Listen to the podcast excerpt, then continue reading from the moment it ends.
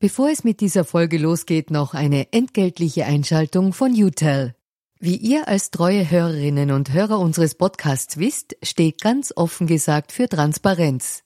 Transparenz, Fairness und Ehrlichkeit sind auch für unseren Werbepartner UTEL sehr wichtig. UTEL bietet Cloud-Telefonie und Rufnummern für Unternehmen und lebt das Wort Fairness wirklich. UTEL will nämlich ihre Kundinnen und Kunden durch Service binden und nicht durch Verträge, also sozusagen der Good Guy unter den Kommunikationsdienstleistern. Weitere Infos findet ihr im Internet. Ihr müsst bei der Suche nur den Namen richtig schreiben. Y, zweimal U, hartes T, dann E und L. UTEL eben. Und warum zwei U im Namen? Ganz offen gesagt, das wissen wir auch nicht. Das fragt am besten ein Teammitglied, weil UTEL beantwortet jede Kundenanfrage. Versprochen. Und jetzt zurück zu ganz offen gesagt. Diese Ehrlichkeit, die Dimitris Hulis in diesem Moment anforderte, war wirklich zu sagen, ja, dann lass uns die Grenzen dicht machen, aber dass die Leute hier äh, ertrinken und wieder zurück aufs Meer gezogen werden und so physisch und psychisch misshandelt werden, das ist fast schlimmer als dieser Schießbefehl. Ne? Und ich finde, in diesem Vergleich spiegelt sich schon sehr viel, wo wir eigentlich angekommen sind.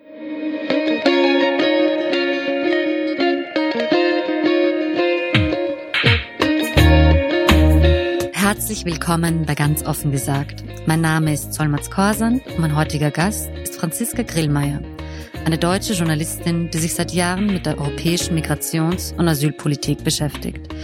Mit ihr spreche ich darüber, wie Grenzschutz an den Rändern Europas tatsächlich umgesetzt wird, über Geflüchtete, die auf europäischem Boden gekidnappt werden, um auf hoher See ohne Trinkwasser ausgesetzt zu werden, und wie sich die Gewalt in der Migrationsfrage auch in die europäischen Gesellschaften frisst.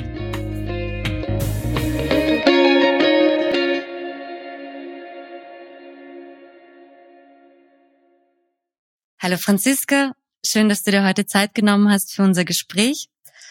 Bevor wir beginnen, gibt es bei ganz offen gesagt die Transparenzpassage, woher wir einander kennen und ob du parteipolitisch aktiv bist oder warst. Ähm, ich übernehme den ersten Teil. Wir kennen einander über die Arbeit und gemeinsamen Austausch zum Thema Migration und Asylpolitik. Den zweiten Teil überlasse ich dir. Warst du in der Vergangenheit oder bist du aktuell parteipolitisch aktiv? Nein. Okay. Ich stelle dich noch einigen unserer Zuhörerinnen und Zuhörer vor, die dich nicht kennen. Ähm, du bist freie Journalistin und hast unter anderem für die Süddeutsche, die Zeit, die Taz, den Guardian und die BBC gearbeitet.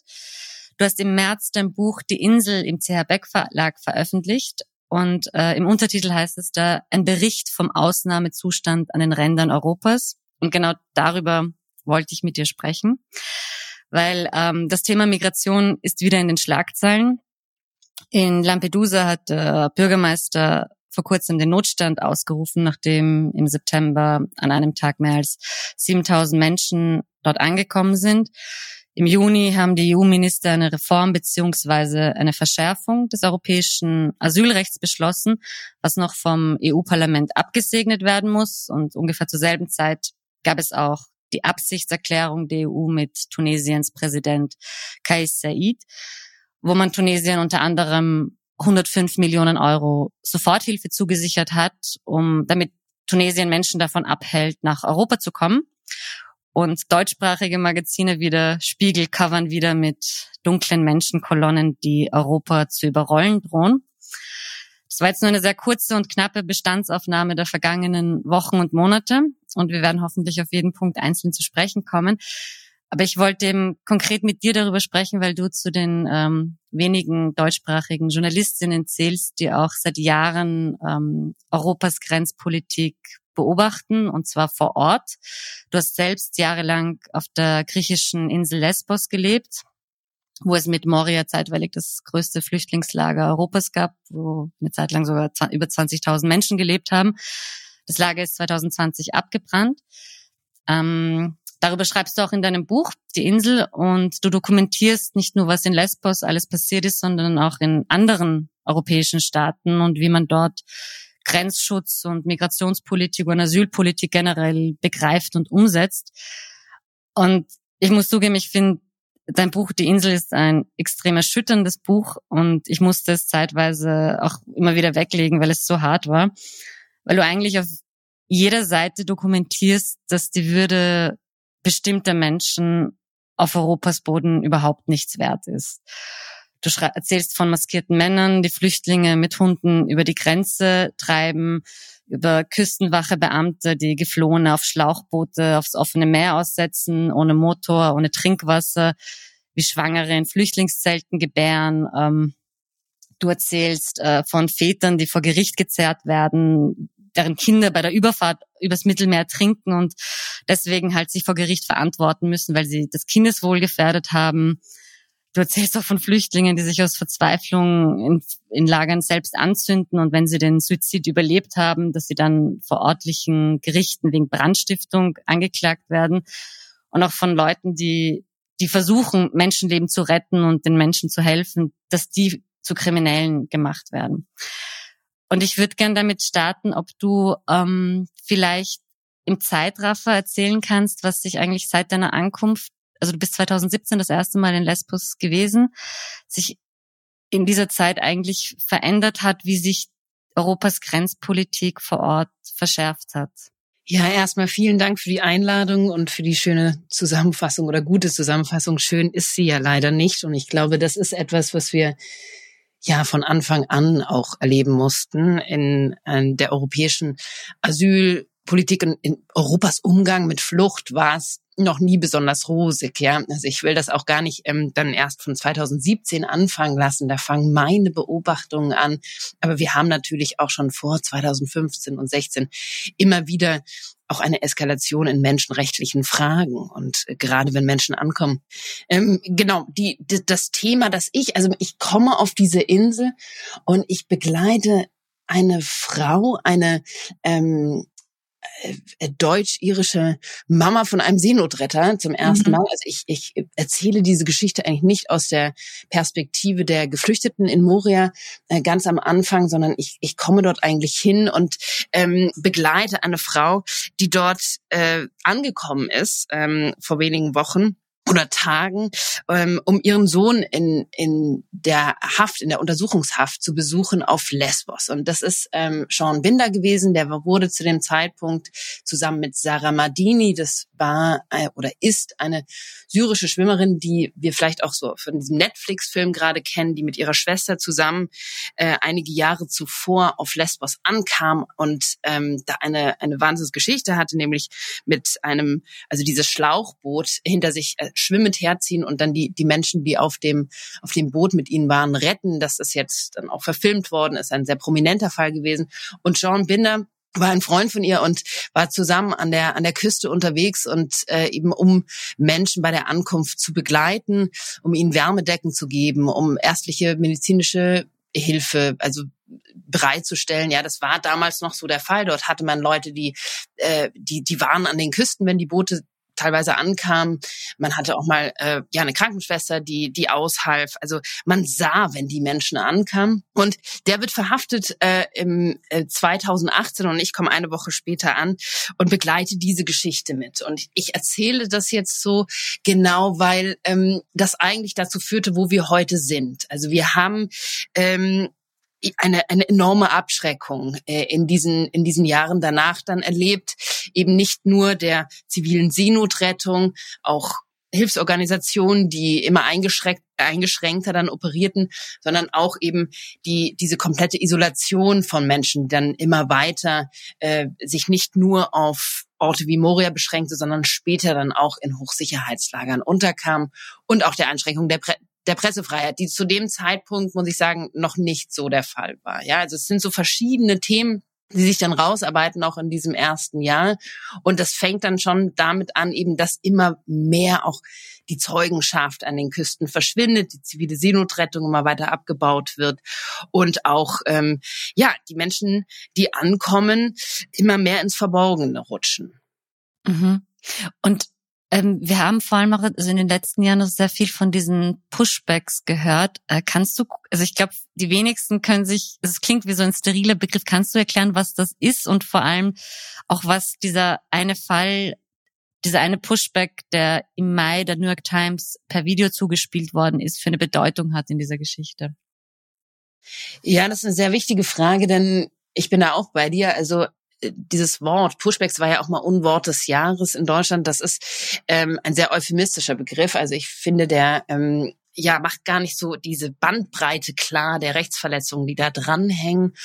Also im Grunde ist es so, dass ähm, ein Pushback verhindert, dass Menschen, die auf der Flucht sind, ihr Asylrecht einfordern können. Also sie kommen gar nicht dazu, ihr Asylrecht ähm, geltend machen zu können. Sie können keinen Asylantrag stellen, denn sie werden noch, bevor sie überhaupt ähm, eigentlich europäisches Gebiet erreichen, abgedrängt. Das kennen wir von aus dem Meer, ja, also dass äh, hohe Wellen kreiert werden, zum Beispiel ähm, bei, bei, bei kleinen Schlauchbooten, die dann wieder zurück in türkisches Gewässer kommen. Also man muss sich vorstellen, Lesbos zum Beispiel, ähm, da, da wacht man morgens auf und du kannst die, die türkische Küste so richtig sehen. Du kannst ja zum Teil auch die Straßenlampen sehen. Das ist relativ nah ähm, an der Türkei, also in, in dem kürzesten Abschnitt um die acht Seemeilen. Ähm, die Boote Dort äh, gibt es so einen, einen, einen Grenzstreifen natürlich, der ist aber durch das Meer sehr verschwommen. Also man weiß immer nie so genau, oh, sind sie jetzt schon auf der griechischen Seite oder auf der türkischen Seite mit dem Boot. Und da ist es ganz klar, dass die, dass die, dass, dass die Menschen immer wieder zurück in türkisches Gewässer gedrängt wurden, auch von der Küstenwache. Dort gibt es ja viele äh, Dokumente aus den letzten Jahren, die das beweisen. Aber dann seit 2020 ähm, spitzte sich nochmal ein anderer Umgang mit Pushbacks zu. Und zwar, ähm, dass Menschen an ankamen auf Lesbos, auf dem, auf, auf der Insel, aber auch auf anderen Nachbarinseln. Ich nehme jetzt mal Lesbos als Beispiel. Und dann nach ihrer Ankunft, und da knüpfen wir wieder bei dem Punkt an, den ich jetzt davor angesprochen habe. Also es gibt keine zivile Seenotrettung mehr, also niemanden, der mit einer Wärmedecke oder einem Tee oder so bereit steht. Du siehst die Leute also nicht mehr ankommen. Das heißt, die kommen an, wissen, dass ihnen dort ähm, jetzt ja niemand mehr hilft, sondern machen sich ganz schnell auf den Weg in, ins Gebüsch, versuchen sich eigentlich von den Behörden zu verstecken. Und warum? weil sich dann seit 2020, gerade im März auch, äh, nachdem die Türkei sagte, wir öffnen die Grenzen, ähm, hat Griechenland einen Monat lang das Asylrecht ausgehebelt und in diesem Zuge dann auch diese Pushbacks zugespitzt, aber eben auch Entführungen an Land immer mehr etabliert. Und was bedeutet das? Das bedeutet, dass ähm, ja maskierte Grenzschützer ähm, wirklich ja, man muss sagen, Jagd auf Leute gemacht haben, sie zusammengetrieben haben in Gruppen, da äh, erzwungenes Entkleiden dann gefordert haben, ihnen erstmal die Handys und, und die Geldbeutel abgenommen haben, zum Teil einfach ähm, über Stunden auch äh, in so einer ja, rechtlosen Situation in irgendeiner Scheune zusammengetrieben haben und sie dann wieder auf Rettungsinseln ausgesetzt haben, mitten in der Nacht oder auch mal untertags, ähm, ja, mitten auf dem Meer. Und das ist natürlich eine Situation, äh, die wir so noch nicht beobachten konnten vor 2020 in diesem Ausmaß. Also das sind wirklich so aufblasbare Rettungsinseln, die sind orange oder schwarz. Die werden dann wieder zurück aufs Meer ge ge äh, ge gebracht und ich hatte zum Beispiel vor äh, wenigen Wochen in Berlin mit einer Frau gesprochen aus Afghanistan, die hatte das im ähm, im April letzten Jahres noch erlebt und hatte eine richtige Odyssee, ähm, wo sie einfach gesagt hat, ja, ich war im siebten Monat schwanger, ich, äh, wir wurden da zusammengetrieben und ich bin noch auf die Polizei zugegangen, weil ich dachte, die helfen uns und ähm, äh, sie haben dann gesagt, ja, wartet hier alle und als dann alle da waren, haben sie uns äh, ganz schlimm misshandelt und wieder zurück aufs Meer äh, gebracht und wir saßen dort halb ausgezogen und nackt, bis wir dann wieder von der türkischen Küstenwache aufgegriffen wurden und zurück in die Türkei gebracht wurden. Sie war zum Beispiel ähm, äh, hat es sechsmal dann versucht, nach Griechenland zu kommen und hat es dann wow. schlussendlich ähm, über diesen langen Weg äh, geschafft, äh, nach Italien zu kommen, nämlich diese fünf, sechs Tage Reise in diesen Fischkuttern, wo auch, wo wir jetzt auch diesen, diesen Kutter aus ähm, Pylos kennen, der äh, ja äh, schwerst verunglückt ist eben im, im, im Frühling, wo über 500 Menschen gestorben sind, auch ähm, ja mit zweifelhafter äh, äh, Einmischung auch der griechischen Küstenwache, was ja bis heute noch nicht geklärt ist, ähm, wie diese Menschen auch dann wirklich gestorben sind, beziehungsweise wie, das ist relativ klar, sie sind ertrunken, aber mit welcher Zuhilfe der Küstenwache. Also was ich damit sagen möchte ist, es wurde immer gefährlicher. Es hat sich so eine Art Gürtel der Gewalt um die Inseln gelegt, wodurch auch die Wege immer gefährlicher wurden. Natürlich, das sprach sich dann rum. Und dieser Fall, ähm, den man dann in der New York Times dokumentiert hatte, ähm, das war ein humanitärer Helfer, der sich da auch über, über Monate und Wochen ähm, immer wieder dem zugewandt hat, auch versucht hat, äh, das zu beobachten, das zu filmen und das dass, dass das passiert, das war, das war klar, das erzählten die Leute ja. Aber so eine zusammenhängende Recherche dann zu haben, die Leute dann wieder zu finden in der Türkei, das war dann eine Gruppe von von, von, von Frauen, Männern und Kindern, die da zurückgedrängt wurden. Ähm, Fayad Mullah hatte das gefilmt und ähm, genau, und äh, die New York Times hat das dann noch nachvollziehen können in der Türkei und das lückenlos auf, aufzeigen können. Und das hat schon finde ich, zu großen Wellen geführt, äh, die dann irgendwie beantwortet werden mussten. Aber die griechischen Behörden haben dann gesagt, nein, ähm, das, das prüfen wir.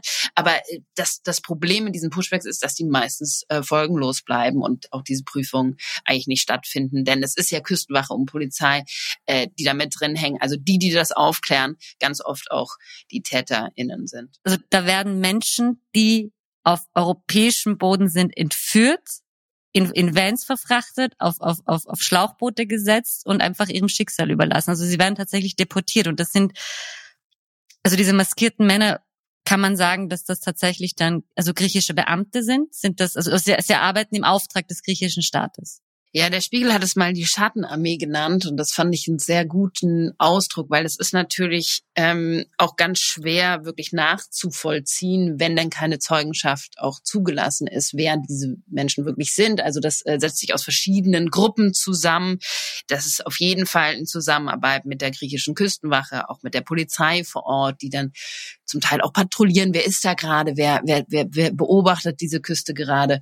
Und ähm, ich selbst habe die auch schon gesehen, die sind meistens auch auf so Motorrädern unterwegs, haben so Schlagstöcke manchmal auch an der Seite ähm, äh, hängen und patrouillieren nach Ankünften auch die Küsten. Und was man jetzt aber dazu sagen muss, ist, dass es äh, seit kurzem eine neue Entwicklung gibt. Also wir haben, wir sehen auch einen Anstieg der Ankünfte auf Lesbos in den letzten drei, vier Monaten vor allem und auch auf den Nachbarinseln wie Samos. Und es hängt auch damit zusammen, dass die Pushbacks auf dem Land wieder abnehmen. Und da gibt es jetzt so verschiedene Vermutungen, nämlich dass dieser New York Times Artikel zum Beispiel oder auch der Schiffbruch von Pylos dazu beigetragen haben, dass die griechischen Behörden und auch nach der Wahl jetzt nochmal eine andere Taktik fahren. Also auf dem, auf dem Meer haben die Pushbacks nicht abgenommen. Das sehen wir auch aus den Zahlen der türkischen Küstenwache, die das dann dokumentieren, wie viele Leute wieder zurück in die Türkei kommen. Aber auf dem Land, ähm, ja, merken wir jetzt seit ein paar Wochen, dass es, dass es eine andere ja, dass es einfach eine andere Bewegung gibt und ähm, das ist so ein bisschen auch das, was ich immer wieder dazu sage. Ne? Es gibt so kaum Werkzeuge, um eigentlich dieses Monitoring zu gewährleisten. Und man sieht es dann immer, ja, anhand der Zeugenschaft, die die Leute also das, was die Leute einfach erzählen, wenn sie ankommen, ähm, und aber auch äh, an den Zahlen der türkischen Küstenwache und dem, was einfach an Land passiert. Ne? Die türkische Küstenwache, die muss, also wenn, wenn diese, diese Menschen dann auf hoher See ausgesetzt sind, die muss sie aufklauben oder kann sie die auch dort einfach quasi ihrem Schicksal überlassen? Ist das eine Option? Ähm, das passiert äh, mit Sicherheit auch auch sehr oft. Also ich höre auch immer wieder, dass ähm, Leute dann äh, nicht gerettet werden oder über Stunden erstmal sich selbst überlassen werden. Aber ähm, im Grunde ist es schon so, dass sie die Menschen dann wieder mit zurück an an, an türkisches äh, mhm. ja Hoheitsgebiet nehmen. Und du hast gemeint, jetzt am Land hat, das, hat das äh, nachgelassen. Also gerade weil, also die, die, die Wahlen in Griechenland waren ja extreme Schrecken. Also es sind drei rechtsextreme Parteien ins Parlament gewählt worden, unter anderem die, die Spartaner, eine Nachfolgeorganisation der Neonazi-Partei Goldene Morgenröte. Warum sollten die irgendein Interesse daran haben, dass, dass da jetzt ähm, quasi äh, ihr Image verbessert wird oder dass man quasi humaner vorgeht?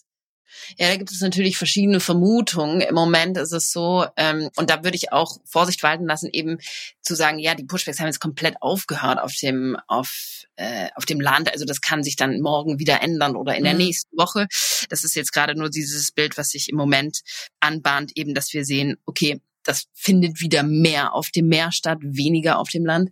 Aber ähm, es ist natürlich schon so, dass auch die Furcht da ist, dass Frontex abzieht, äh, nach diesen Berichten auch im Frühling.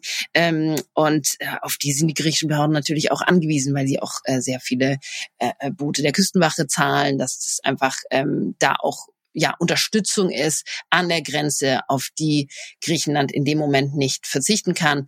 Ähm, und gleichzeitig aber auch einfach zu sagen, okay, wir haben jetzt hier nochmal, wir versuchen nochmal eine andere, andere Taktik. Ne?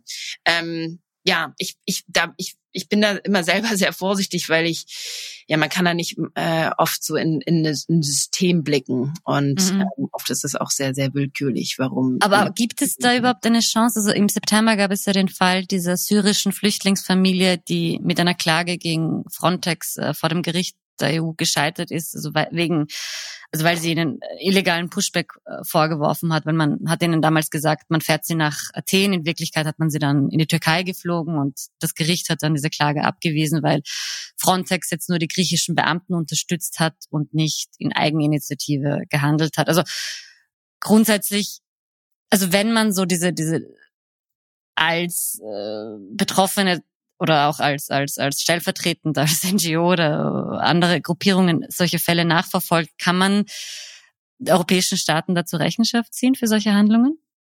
Ja, das ist ähm, eine sehr wichtige Frage und ich glaube, äh, dass es da eine sehr ernüchternde Antwort gibt. Und zwar ist es, dass die meisten ähm, dieser Klagen also sich über sehr viele Jahre hinziehen und oft auch folgenlos bleiben, aber natürlich weiterhin auch wichtig sind, um da den Finger draufzulegen, um zu sagen, ja, hier das verstößt gegen internationales Recht, gegen EU-Recht, auch gegen nationales Recht. Das ist ja ähm, wirklich so ein Dreiklang. Also diesen, diese Praktiken darf es nicht geben. Das ist ein, ein grober Bruch der Rechtsstaatlichkeit.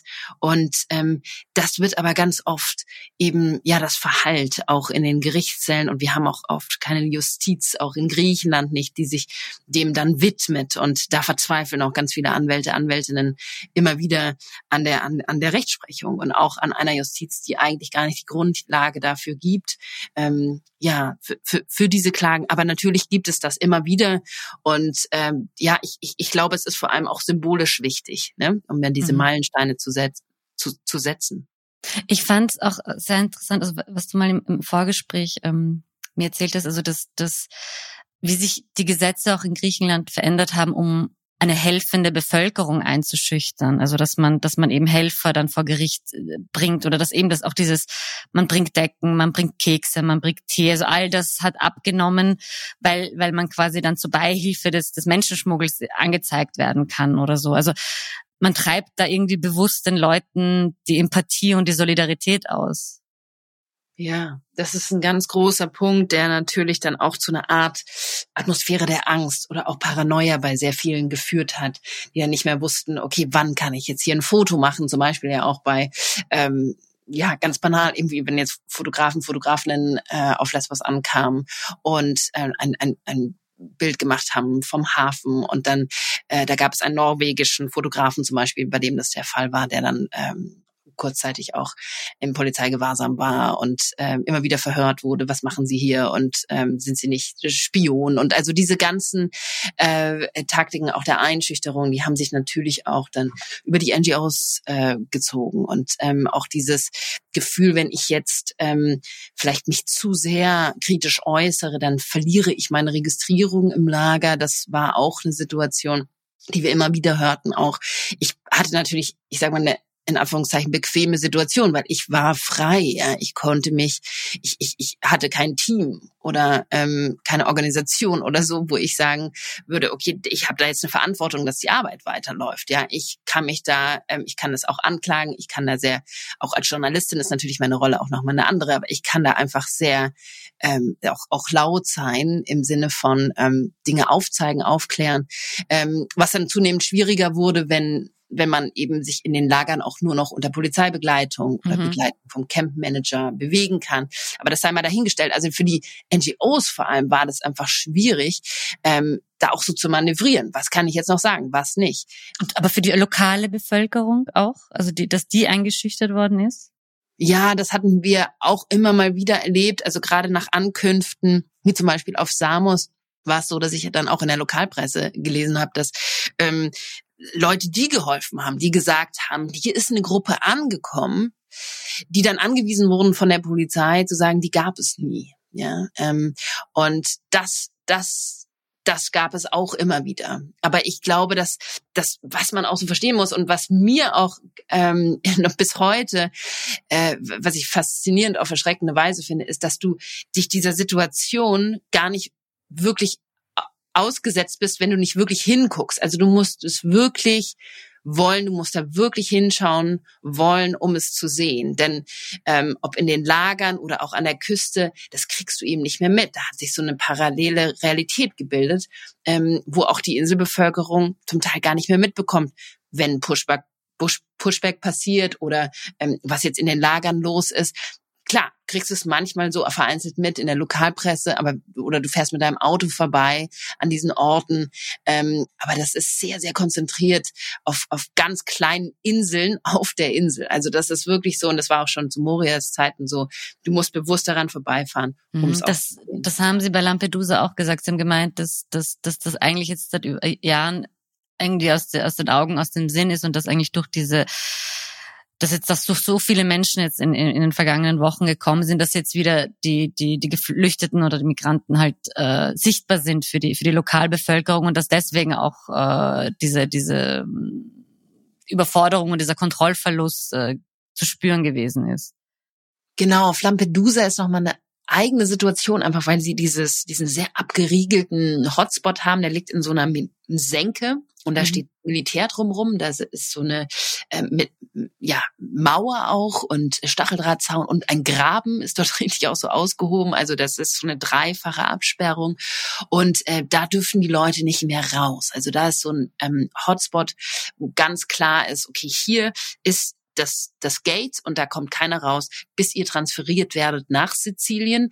Und das war jetzt in den letzten Wochen einfach nicht mehr möglich zu gewährleisten, dass die Leute da nicht mehr rausgehen, weil das ja, zu viele waren, es kam ja zeitweise auch so viele an, ähm, wie Menschen auf der Insel leben. Und die kannst du natürlich dann nicht in dieser kleinen Senke lassen. Aber im Grunde war es schon so, und das ist immer die große Gefahr natürlich, dass dann auf diesem ganz engen Raum die Leute irgendwie überleben, leben müssen und dann auch kaum mehr klar ist, was passiert da drin jetzt eigentlich.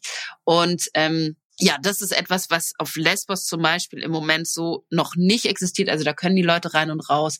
Wir haben aber jetzt gerade eine Situation und auch heute Morgen habe ich nochmal nachgelesen, was gerade im Moment Hilfsorganisationen auch aus Samos berichten. Und äh, ich ich war letzte Woche noch in Griechenland, aber ich, ich habe äh, da schon mitbekommen, okay, die Situation spitzt sich immer mehr zu und in Samos zum Beispiel ist es so, dass die Leute jetzt nach der Ankunft auch inhaftiert werden, die nicht registriert sind. Also die bleiben jetzt auch in diesen Lagern und dadurch, dass auch ähm, ja die Bewältigung äh, der Bürokratie irgendwie so chaotisch abläuft weiterhin, ähm, bleiben die Leute einfach dann auch ja zeitweise sehr sehr lange in, in Strukturen hängen, wo es keine ausreichende äh, äh, ärztliche Versorgung gibt, eben wo es den rechtlichen Beistand äh, kaum mehr gibt, wo ähm, man auf einmal in so einem ja sehr sterilen Raum festsitzt mit Maschendrahtzaun drumrum und NATO-Stacheldraht und mhm. ähm, man einfach nicht eingesperrt weiß, ist einfach wie in einem Gefängnis. Genau. Ja. Mhm. Also auch diese diese Information, die dann nicht da ist, das ist eigentlich, glaube ich, das viel zermürbendere,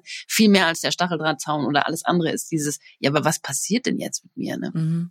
Ich wollte mit einem Aspekt ansprechen, den du im, Buch äh, auch schilderst, und zwar diese Verknüpfung von ähm, Sicherheitsindustrie und Migrationsmanagement. Also du warst da auf einer Verteidigungsmesse, wo unterschiedliche Dinge präsentiert wurden und also eben von Thermalkameras, Drohnen und auch Schallkanonen, also die alle so Instrumente der Gewalt sind, wie man die Grenzen Europas sichern kann. Und also irgendwie so, als ob man sich da jetzt mal an den Migranten und den Geflohenen irgendwie ausprobieren würde, was jetzt militärisch alles möglich ist. Kannst du da ein bisschen was erzählen? Ja, ich glaube, dass das global gesehen natürlich schon ein ganz wichtiger Faktor ist, dass auch sehr viel ähm, ja, Geld auch gemacht wird, natürlich mit Grenztechnik, äh, mit neuen Grenzsystemen, mit Abschottungsmechanismen, die ganz absurde Formen auch annehmen können. Also dass, äh, wenn wir jetzt auch an der Grenze zwischen Mexiko und den USA gucken oder auch ähm, in, in, in Grenzgebieten äh, in, in Israel und Palästina, dann ist das schon etwas, was wir immer wieder sehen. Das ploppt dann auf solchen Sicherheitsmessen auf. Das, äh, es gibt neue Formen der Abschreckung und wie sie eingesetzt werden können. Das, was du gerade angesprochen hast, diese Schallkanone zum Beispiel, das war ein Experiment, um, also das sollte auf so gepanzerten ähm, also das äh, nicht, also es wurde in der Vergangenheit auf gepanzerten Fahrzeugen auch mal äh, also so montiert ähm, und äh, das in, in verschiedenen Grenzregionen angewendet und dann kam das eben auch hoch, ja, kann man das auch in Griechenland machen. Das wurde dann am Evros, also an diesem Fluss, an der Flussgrenze ausprobiert. Und es sind solche sogenannten Long Range Acoustic Devices, die ähm, zum Beispiel auch weltweit einge eingesetzt werden, um Piratenangriffe abzuwehren oder um Demonstrationen aufzulösen, weil äh, diese Lärmsalven können richtig körperliche Schmerzen oder Schockzustände auslösen. Und ähm, das ist natürlich etwas, was ähm, die EU-Kommission in dem Moment dann gesagt hat, das können wir nicht finanziell unterstützen, weil das, ähm, das ist ja wirklich, also das grenzt schon an äh, ja äh, körperlicher Folter. Ja, also da muss man dann, da muss man einfach gucken, was ähm, ja, äh, welche Grenzen man da überschreitet. Das wurde dann kurzzeitig eingesetzt, dann wieder abgesetzt. Wir hatten auch so ähm, die Idee mal auf den Inseln gehört, dass es so ähm, schwimmbare Barrieren geben sollte in in diesem äh, Abschnitt zwischen der Türkei und Griechenland, worin sich dann natürlich Leute auch verfangen hätten, ja, also so ähm, äh, swimmable frontiers oder ähm, ja so Grenzposten, die dann da so mit so einem Netz in, installiert werden. Das hat dann auch nicht funktioniert. Also genau das, was du auch ansprichst, diese Ex also ja immer so zu gucken, wie weit kann ich gehen, was gibt es für Experimente. Aber natürlich sind jetzt schon auch sehr viele, ähm, ja, dieser, dieser Grenzmauern, wie sie jetzt auch am Evros sind, mit, mit Kameras ausgestattet, mit äh, Drohnen. Und ähm, generell ist da äh, Grenztechnik ein ganz, ganz großer Faktor und äh, spielt auch eine immer größere Rolle. Und gleichzeitig muss man sagen, ähm, man kann die Menschen nur bedingt durch Technik auch aufhalten und das, äh, oder Wärmebildkameras und so weiter, die ja auch an der Grenze zwischen Bosnien-Herzegowina und Kroatien eingesetzt werden. Und dann greift man immer wieder auf eine sehr brutale Gewalt zurück, die dann schon auch sehr archaisch anmutet. Ne? Also dieses ähm, wirklich dann rausprügeln äh, ist dann am Schluss trotz all dieser Technik immer noch ähm, eines äh, ja der Mechanismen, auf die wirklich gesetzt wird. Mhm. Es war auch interessant, also dieses raus sich eben der kroatischen Grenze. Ähm ich glaube, es war eh auch in deinem Buch, wo du sagst, also wie man, wie man auf die Personen einschlägt. Also auf die Arme, aber nicht auf die Beine, so dass sie noch rennen, also so dass sie noch weggehen können, aber aber die Schultern, so dass sie die Rucksäcke nicht mehr tragen können oder so ganz äh, also menschenverachtende Methoden, wie man wie man da auf sie vorgeht in, in, in diesem in diesem sogenannten Grenzschutz. Ähm, ich wollte noch ein Zitat, dass du also du, du, du zitierst auch im, im Buch einen griechischen Politiker, der eigentlich finde ich das ähm, diese Mentalität, diese also gegenüber Geflüchteten und Migranten sehr, sehr gut auf den Punkt bringt, was diese gesamte Abschreckungsarchitektur der EU angeht. Und zwar, dass man mehr oder weniger, dass man die Lebensbedingungen und die, die Lage so verschlechtern muss in den Lagern in Europa für Geflüchtete und Migranten, dass sie sich zweimal überlegen, ob sie sich äh, auf den Weg machen. Und ähm, wie weit würde Europa deiner Meinung nach gehen, um sich, um sich abzuschotten?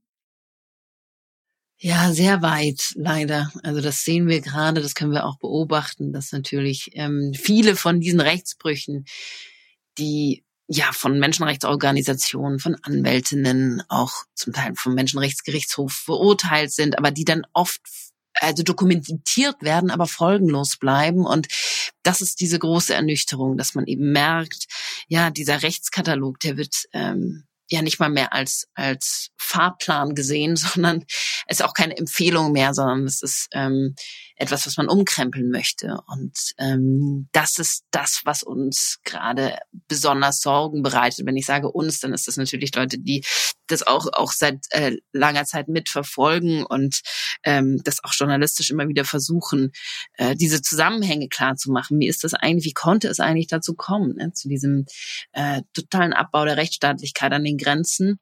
Und ähm, da sehen wir wirklich eine Verrohung, die und auch eine, ich würde wirklich das, was du auch gerade beschrieben hast, das sadistische Gewalt. Also das ähm, habe ich, ich war vor ein paar Wochen in, äh, in Berlin und Brandenburg auch unterwegs und habe mit Überlebenden von Pushbacks eben und auch diesen Entführungen gesprochen und die erzählten dort wieder ähm, äh, vieles, ähm, was ich selbst noch gar nicht für möglich gehalten habe. Ne? Also diese Eskalationsstufe, die dann immer weitergeht. Und ich habe dann auch mit Therapeuten, Therapeutinnen in Berlin gesprochen, die gesagt haben, das äh, ist einfach Wahnsinn, was dort passiert. Und auch ähm, mit Menschen, die zum Beispiel äh, jetzt in Litauen für 18 Monate in Isolationshaft waren, äh, nachdem sie über, über Belarus im letzten, vor zwei Jahren einreisten und äh, dort dann im Limbo gehalten wurden und die jetzt langsam in Deutschland ankommen und die sich irgendwie wieder so zusammensetzen müssen nach dieser Gewalterfahrung. Und das ist etwas, ähm, was immer weiter eskaliert ist und auch ähm, ja, wenn man mit Leuten spricht, die sich auch therapeutisch damit auseinandersetzen, die immer sagen, ja, ich, ich weiß gar nicht, wie die Leute eigentlich noch überlebensfähig fähig sein sollen.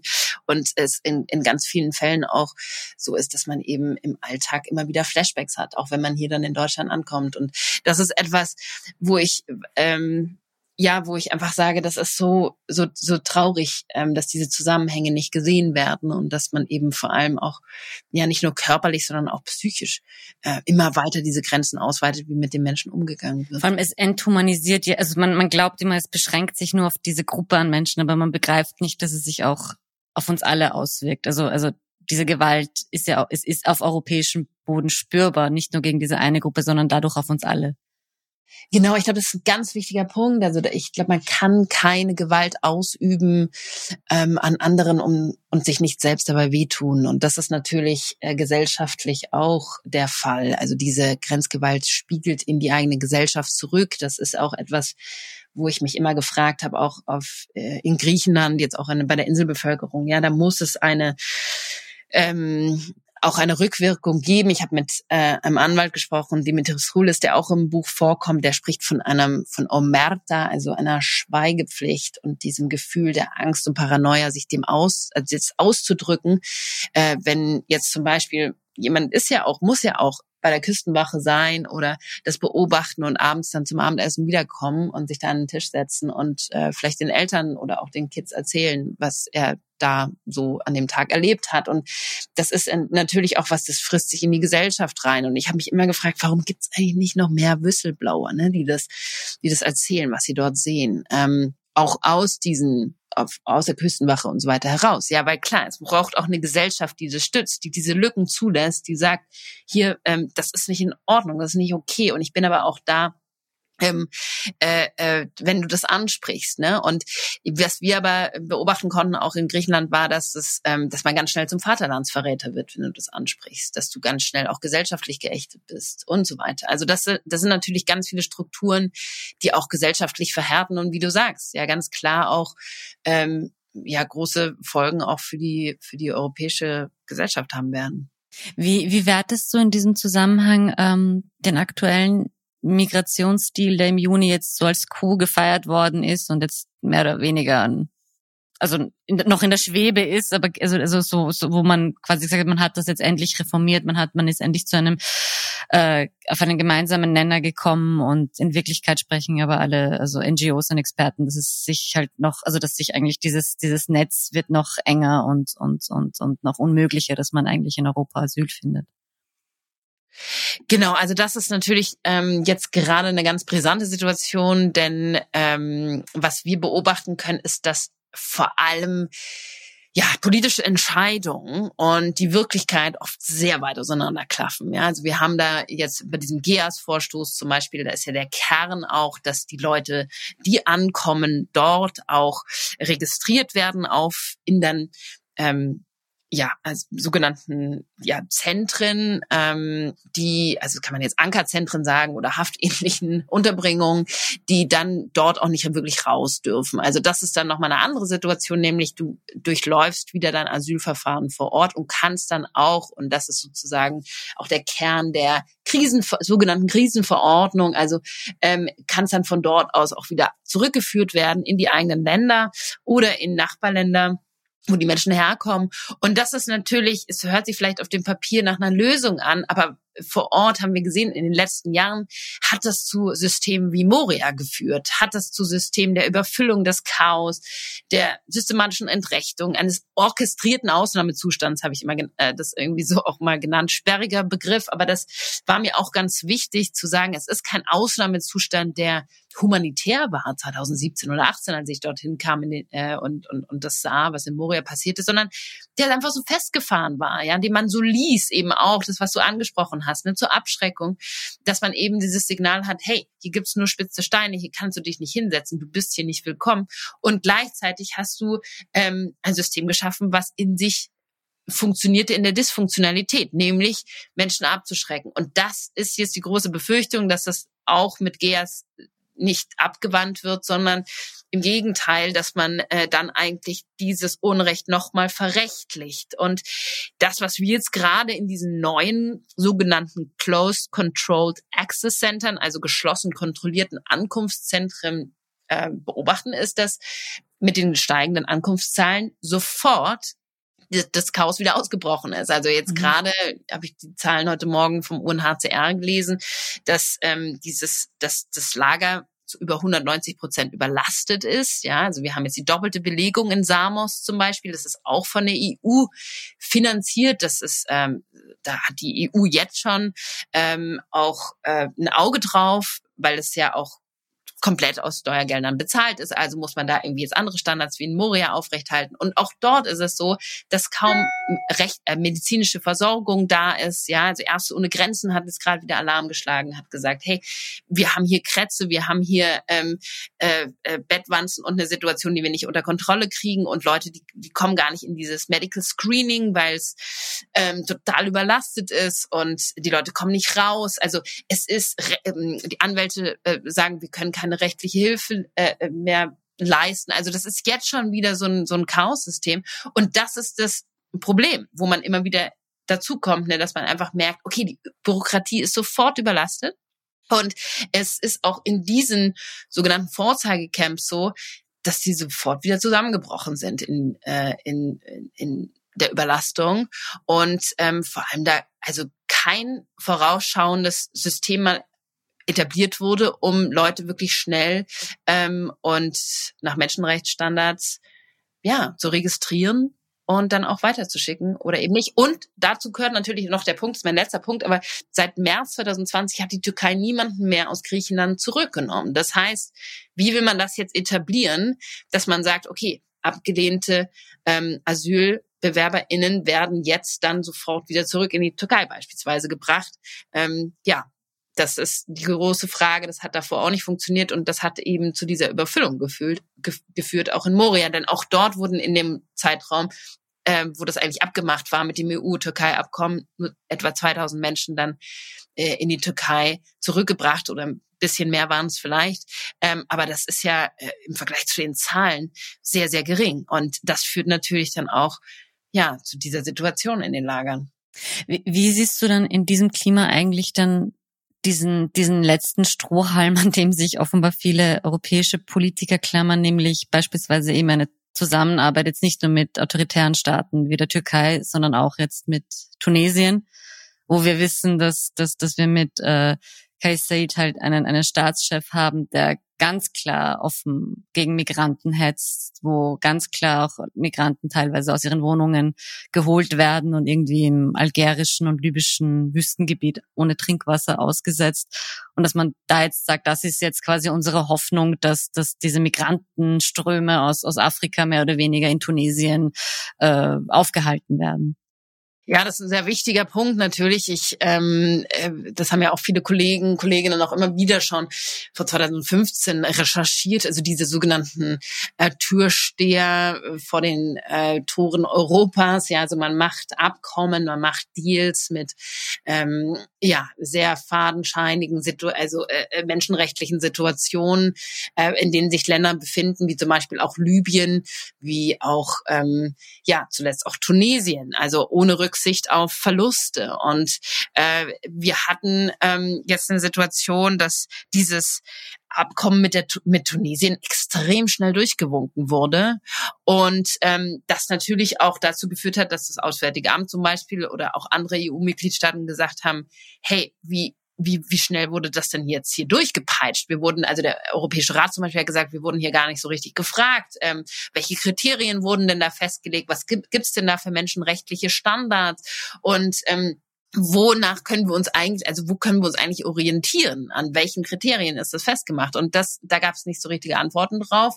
Worauf es Antworten gab, war, wie viel Geld gezahlt werden soll, nämlich diese 900 Millionen Euro, die dann an Tunesien äh, fließen sollten. Da wurde jetzt in, in, in dieser Woche die erste, ähm, ja, sozusagen das erste Installment, also die erste Tranche überwiesen. Und gleichzeitig als die EU-Parlamentarier und auch die EU-Kommission übrigens gestern ähm, gesagt haben, okay, jetzt wollen wir nach Tunesien reisen und nochmal diese Details klären oder nochmal drauf gucken. Genau. Bei so einer wurde ihnen die Ausreise verwehrt. Also die Einreise, meine ich, Entschuldigung. Genau, dann wird ihnen die Einreise ähm, äh, äh, verweigert. Und ähm, das ist natürlich dann so auch diese Frage, ab wann zieht ähm, die EU-Kommission, also dann in dem Moment auch Ursula von der Leyen als, als Präsidentin, wann zieht sie da die rote Linie? Ne? Also wann sagt man, das geht jetzt nicht mehr. Und ich, also so können wir nicht irgendwie Geld überweisen, wenn wir ja nicht äh, gucken können, was mit den Leuten passiert. In diesem ganzen Komplex, dass Leute dort an der libyschen Grenze ausgesetzt werden, verdursten. Also diese, äh, äh diese Situation, die untragbar ist, die dann aber ja, wo, wovor dann die Augen verschlossen werden, um zu sagen, na, aber jetzt müssen wir hier diese, diese Situation regeln. Die, die tunesische Küstenwache soll jetzt die Leute zurückziehen und nicht mehr nach Lampedusa bringen also in den letzten Wochen haben wir gesehen, ähm, also durchlassen, Entschuldigung, nicht bringen. Und in den letzten Wochen haben wir dann gesehen, ja gut, okay, also die Ankünfte ähm, sind weiterhin hoch und äh, die Situation in Tunesien spitzt sich weiterhin zu für die Menschen aus Subsahara-Afrika, die dort äh, meistens sind. Äh, also das sind vor allem aus diesen Ländern auch und und da an extrem Rassismus ausgesetzt sind und Diskriminierung und nicht nur das, sondern auch physischen Angriffen.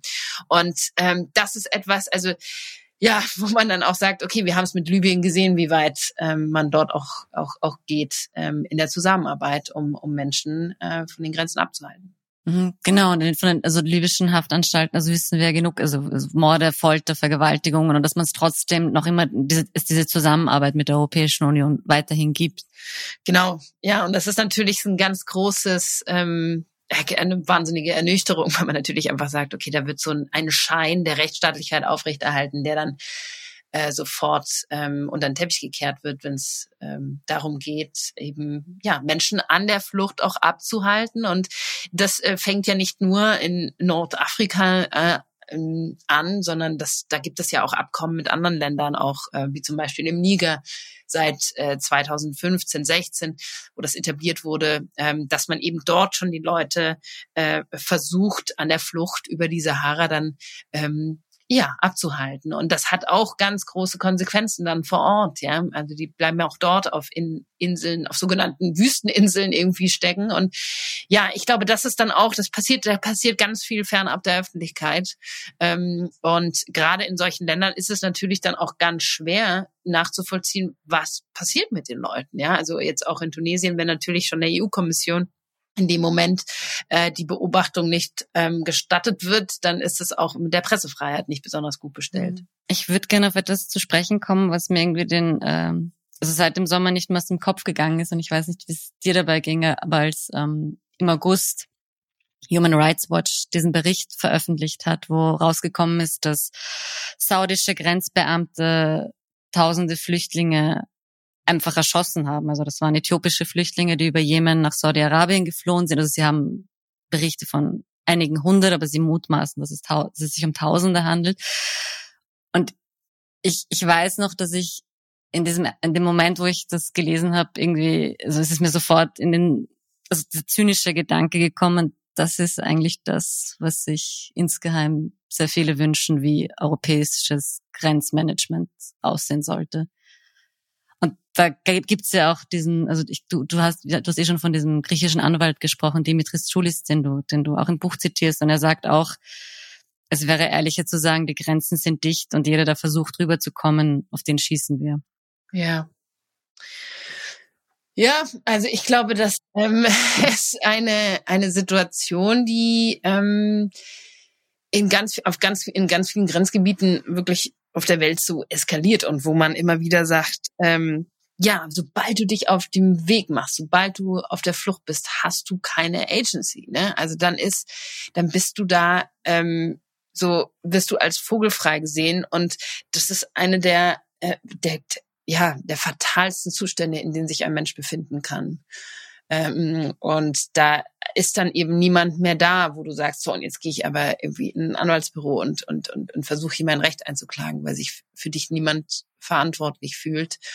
Und äh, ja, das ist eine der entgrenztesten und furchtbarsten Situationen, die wir erleben ähm, und wo man einfach sagen muss, ja, mir fällt es ganz schwer, ich merke das auch gerade, ähm, da eine Stellung zu beziehen, weil es ist wirklich so, also diese Ehrlichkeit, die Dimitris Hulis in diesem Moment anforderte, war wirklich zu sagen, ja, dann lass uns die Grenzen dicht machen, aber dass die Leute hier äh, ertrinken und wieder zurück aufs Meer gezogen werden und so physisch und psychisch misshandelt werden, das ist fast schlimmer als dieser Schießbefehl. Ne? Und ich finde, in diesem Vergleich spiegelt sich schon sehr viel, wo wir eigentlich angekommen sind.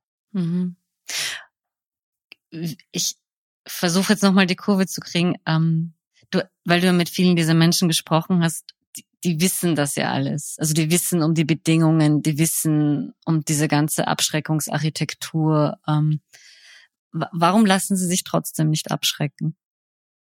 Ja, das, ähm, ich glaube ehrlich gesagt, dass sich schon auch sehr viele abschrecken äh, lassen, also im Sinne von, dass wir dann einfach Menschen haben, die, die nicht mehr die Kraft hatten, sich nochmal auf den Weg zu machen oder lange Pausen machen mussten. Ich habe das auch an der Grenze zwischen Bosnien, äh, Herzegowina und, und Kroatien erlebt. Also Familien, die immer wieder versuchten, an die Grenze zu gehen, die ich zuvor schon in, in Griechenland oder in, in Moria begleitet hatte, die dann gesagt haben, ja, also äh, wir können nicht mehr, ja. Also wir versuchen jetzt, wir haben in, äh, in Griechenland zum Beispiel hat eine ähm, ein Teil der Familie Asyl bekommen, der andere Teil nicht, obwohl die ein, eigentlich alle am gleichen Tag ankamen und die gleiche Situation der, der, der, des Fluchtgrundes vorweisen konnten, war das dann willkürlich so, dass ja ein Teil der Kinder hat eben Asyl bekommen, der andere Elternteil nicht und so weiter. Und dann muss man weiter fliehen, also muss dann weiter über die sogenannte Balkanroute und ähm, und steckt dann irgendwie an der kroatischen Grenze fest und wird dort dann teilweise verprügelt und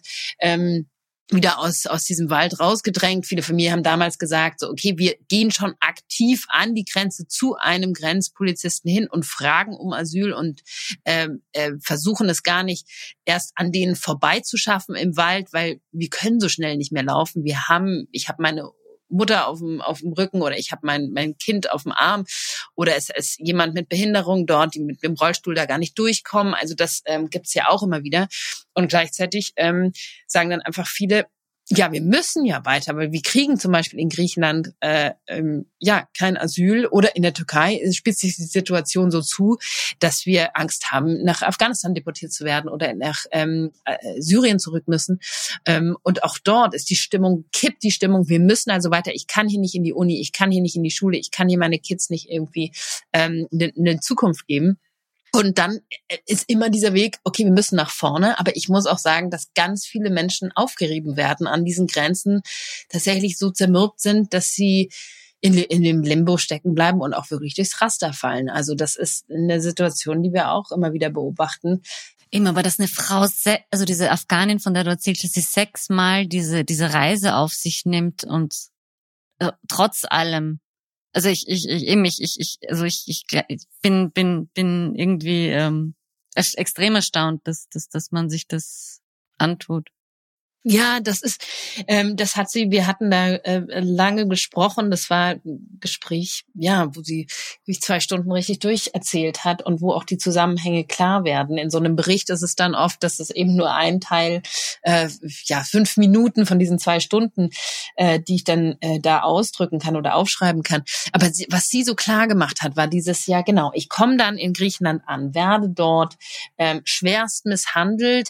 Die Grenzschützer sagen mir in diesem Moment, um, tell your friends, this is, this is what's the situation. Also das ist das, was euch passieren wird, wenn ihr hier weiterhin ankommt. Ich ähm, werde äh, ja, also wirklich äh, auf Schlimmste, ich will gar nicht in diese De Details gehen. Also sie wird dort extrem entrechtet mit ihrem Mann, äh, findet sich dann wieder in der Türkei wieder. Dort heißt es, ihr habt jetzt einen Ausreisebescheid in, in einer Woche, ihr müsst jetzt hier wieder weiter. Sie versucht dann über den Evros mehrmals, wird dort auch wieder inhaftiert in Griechenland, in irgendwelchen Scheunen, wird dort wieder zurückgepusht äh, auf die türkische Seite, muss also aus der Türkei ausreisen, versteckt sich dann über Wochen an, an, an Küstenabschnitten ist, äh, hat ihr Kind da mittlerweile dort auch auf die Welt gebracht in der Türkei ähm, und äh, sieht keine Zukunft mehr, kann nicht zurück in den Iran, kann nicht zurück äh, nach Afghanistan und äh, versucht es dann irgendwie äh, nach Italien. Und mhm. das ist jetzt auch schon sehr verkürzt, aber was hier schon alles in der Türkei passiert ist, wie sie das erzählt, wie sie obdachlos dort ist, wie ihr Mann verhaftet wird, wie sie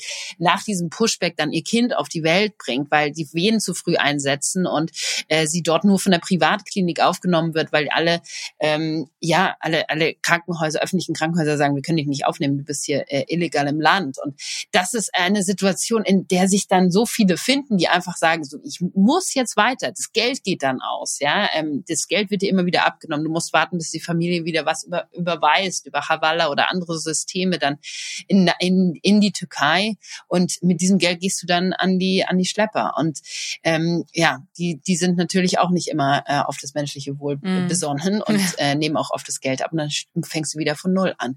Und das ist eine Situation, ähm, die ja auch nicht, nicht, nicht alle überleben können. Mhm. Ich würde gern zum Abschluss noch ähm, über dich sprechen, über deine Rolle. Ähm, wie, also ich, du reflektierst das auch immer wieder in deiner Arbeit, also wie man als weiße, blonde Deutsche, die da äh, in Flüchtlingslagern ausschwärmt und über die Migrations- und Asylpolitik äh, an Europas Grenzen berichtet. Und du reflektierst auch diese mediale Ausstellungskultur, die in diesem Zusammenhang immer wieder passiert und dass man dieses, dieses Berauschen von privilegierten Menschen am Leid anderer, wie, wie verhinderst du das selbst in deiner Arbeit? Hm. Ja, das ist eine ganz wichtige Frage immer der Zeugenschaft. Wer hat die wem wird zugehört, natürlich diese alten Fragen auch äh, zu beantworten. Und ich, äh, ich persönlich, ich kann ja auch immer nur einen ganz kleinen Ausschnitt aufnehmen und ähm, von dem, was gerade passiert, wen ich begleite und wer mir auch ähm, das Vertrauen gibt, diese Geschichte zu dokumentieren, die Gegenwart damit einzufangen. Und das ist ähm, ja, äh, äh, glaube ich, ganz wichtig. Also dieses, ich weiß noch, als ich in, in Moria war äh, oder zum ersten Mal auch dort hochlief und man hat so das Gefühl, du stehst ständig im Badezimmer der Menschen. Ja, also du dringst in diese Privatsphäre ein, weil es keine gibt, weil es kein Badezimmer gibt, was du abschließen kannst, sondern die Leute stehen da und putzen ihre Zähne und dann, ähm, äh, ja, hast du jetzt das Recht, dann mit ihnen zu sprechen und die da einfach so rauszuziehen, weil sie sind ja, sie haben ja, sobald du auf der Flucht bist, hast du irgendwie so eine Art Schild auf der Stirn kleben, wo es dann heißt, jetzt kannst du mich alles fragen, ob jetzt der Grenzpolizist oder die Journalistin oder die Anwältin, du bist ja dann so durchsichtig, du wirst so durchlässig ähm, und äh, das stimmt natürlich nicht, ja. Also das hat ja, ähm, das, du hast ja gar nicht das Recht als Journalistin. Also ich habe es nicht, da einfach hochzulaufen und Leute die ganze Zeit nach Auskunft zu fragen. Das machst du ja sonst auch nicht. Ähm, und das ist, äh, das ist was, was, was immer mitschwingt und wo man auch immer wieder sich fragt, was ist jetzt hier gerade meine eigene Rolle? Äh, Brauche ich das wirklich für die Berichterstattung? Gehe ich jetzt zu tief auch rein in ein Trauma oder in eine Fragestellung, äh, die, die, die Menschen dann auch äh, am, am Abend wieder da sitzen lässt und das alles wieder erleben lässt. Ne? Manchmal kann es auch helfen, über das Erlebte zu sprechen. Also Zeugenschaft finde ich da auch sehr, sehr wichtig. Äh, man, ich merke dann auch oft, ähm, also gerade in diesem Fall habe ich mich dann natürlich nicht äh, irgendwie neben die, die Zähne putzenden äh, Menschen gestellt, sondern mich da einfach hingesetzt und, und so gewartet, mal beobachtet, mal geguckt, was passiert, wer will sprechen, was, wer will was teilen. Ich hatte das ganz oft auch dass ich in den Tagen danach dann ähm, oder in den Wochen, ich war auch sehr, sehr viel in Moria, ähm, einfach weil ich daneben lebte, äh, in der Hafenstadt. Und du, du läufst dann da durch und dann, dann fangen die, die Menschen schon an, mit dir zu sprechen, erzählen dir, was ist in der Nacht passiert. Ähm, falls es zum Beispiel auch, gerade bei Frauen war das ein großes Thema, so da, da ist jemand ähm, angegangen worden in, in, in der letzten Nacht oder äh, da ist eine Vergewaltigung passiert und so weiter. Das sind natürlich dann so Sachen, die kriegst du dann mit. Da laufen dann Leute wirklich auf dich zu und sagen, hey, ich will, dass es jetzt jemand hört, weil hier ist ja kein Infostand, hier ist niemand, der das äh, dokumentiert und aufnimmt. Und ich glaube, das ist etwas, was ja auch auch da ist und auch wichtig ist eben dieses Zuhören, das Mitschneiden, das Miterleben äh, bis zu einem gewissen Form, bis zu einer gewissen Form und gleichzeitig ähm, setzt du dich dann im Bus oder in dein Auto und dann fährst du wieder nach Hause am Abend, ne? Machst natürlich da deine Tür zu und kannst deine durchweichten Klamotten irgendwie in die Waschmaschine schmeißen. Ähm, aber ich glaube, dass es mir geholfen hat, diese Frage auch zu beantworten, dadurch, äh, was ist meine Rolle hier, was ist meine Berechtigung auch hier zu sein, einfach weil es Europa ist und war, ne? Und äh, und und nicht nur war, sondern ist. Und äh, sondern ich habe auch gesagt, da habe ich auch eine Aufklärungsverantwortung. Ja. Mhm. Und das ist auch der Grund, warum, also eben, das war, die, die Frage habe ich dir schon im Vorgespräch gestellt, warum du eigentlich so lange dann an dieser Thematik, die eigentlich sich durchgehend nur verschlechtert, so lange dran bleibst.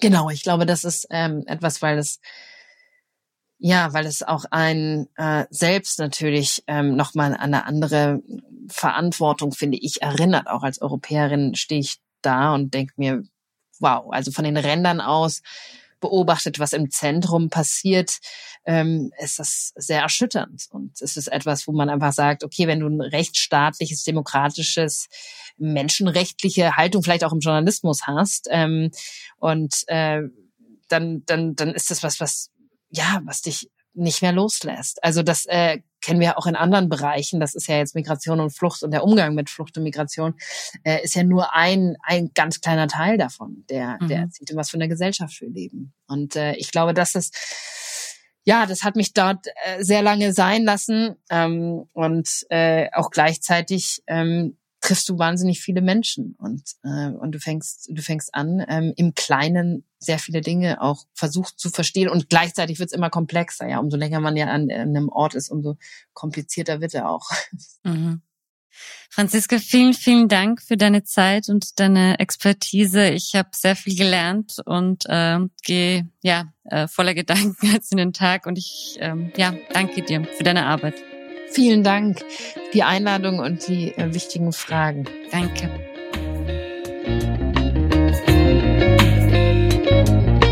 Das war's wieder mit ganz offen gesagt. Vielen Dank fürs Zuhören. Wenn euch die Folge gefallen hat, bewertet uns doch mit fünf Sternen auf euren Podcast-Apps. Merci und auf bald.